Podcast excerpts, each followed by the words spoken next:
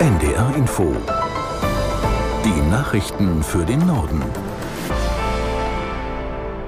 Um 12 Uhr mit Benjamin Kirsch.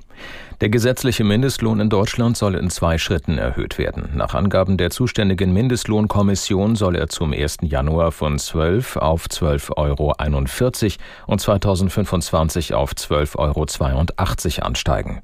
Aus Berlin Oliver Neuroth. Dieser Vorschlag steht am Ende einer 13-stündigen Sitzung von Arbeitnehmer- und Arbeitgebervertretern und Wissenschaftlern. Zum ersten Mal ist der Beschluss nicht einstimmig gefallen, sondern per Mehrheitsentscheidung. Die Gewerkschaften hatten bis zuletzt auf einen Mindestlohn von 13,50 Euro gepocht. DGB-Vertreter Körzel nannte das Ergebnis absolut nicht zufriedenstellend. Nach seinen Worten bedeutet eine Erhöhung des Mindestlohns im Centbereich in Wirklichkeit ein Lohnverlust für viele Beschäftigte mit Blick auf die Inflation. Es treffe vor allem Frauen und Menschen im Osten Deutschlands. Der Hauptgeschäftsführer der Bundesvereinigung der Arbeitgeberverbände Kampeter sprach von einem schwierigen wirtschaftspolitischen Umfeld, in dem man habe entscheiden müssen. Zustimmung zu dem Vorschlag kommt vom Wirtschaftsflügel der Union. Verteidigungsminister Pistorius hat die dauerhafte Verlegung von 4000 Bundeswehrsoldaten in das NATO-Partnerland Litauen angekündigt.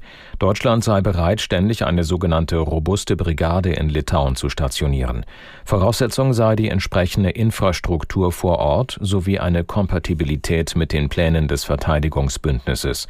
Die Stationierung einer Brigade plus Material und Familien sei mit erheblichem Aufwand verbunden, betonte der Minister. Pistorius äußerte sich im Rahmen eines Besuchs in der litauischen Hauptstadt Vilnius. Nach dem gescheiterten Aufstand der Söldnertruppe Wagner in Russland hat die staatliche Nachrichtenagentur RIA Bilder von Verteidigungsminister Shoigu gezeigt. Er war während des gesamten Machtkampfes nicht in der Öffentlichkeit zu sehen. Aus der NDR Nachrichtenredaktion Markus Schubert. In einem Film ist zu sehen, wie Shoigu mit einem Hubschrauber fliegt und dann am Kartentisch mit Kommandeuren der in der Ukraine kämpfenden Truppen spricht. Aber ob das Material neu ist oder schon vor dem Aufstand gefilmt wurde, bleibt offen. Shoigu und Generalstabschef Gerasimov abzulösen, das war das erklärte Ziel von Wagner-Chef Prigozhin. Von ihm gibt es wiederum kein Lebenszeichen, seit er am Sonnabendabend in Rostov am Don in ein Auto stieg womöglich auf dem Weg ins Exil. Nach der Wahl des AfD-Kandidaten Sesselmann zum Landrat im Kreis Sonneberg hat Thüringens Verfassungsschutzpräsident Kramer von einer Klatsche mit Ansage gesprochen. Der Weckruf sei zu lange nicht erkannt worden in den anderen Parteien, so Kramer auf NDR Info. Hier geht es einfach darum, dass die Bürgerinnen und Bürger gehört werden wollen, dass Politik sich wieder an den Bedürfnissen, an den Nöten und Ängsten äh, der Menschen orientieren muss. Äh, und das ist bisher eben äh, nicht der Fall.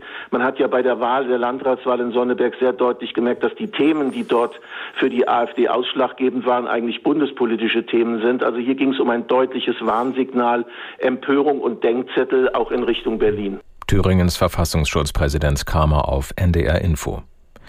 Die Ampelregierung bemüht sich weiter um eine Neufassung des Heizungsgesetzes. Wichtige Punkte seien noch offen, hieß es. Daher würden nun die Spitzen der Fraktionen von SPD, Grünen und FDP einbezogen. Noch heute Nachmittag soll ein Treffen stattfinden. Am Wochenende hatten die stellvertretenden Fraktionsvorsitzenden über das Heizungsgesetz oder Gebäudeenergiegesetz, wie es richtig heißt, verhandelt. Ziel ist es, den bisherigen Gesetzentwurf umzuschreiben. Das Gesetz soll nach dem Willen der Ampel noch vor der parlamentarischen Sommerpause vom Bundestag verabschiedet werden. Die beginnt am 7. Juli. In Niedersachsen hat es im vergangenen Jahr deutlich mehr Straftaten gegeben, die der Clankriminalität zugerechnet werden.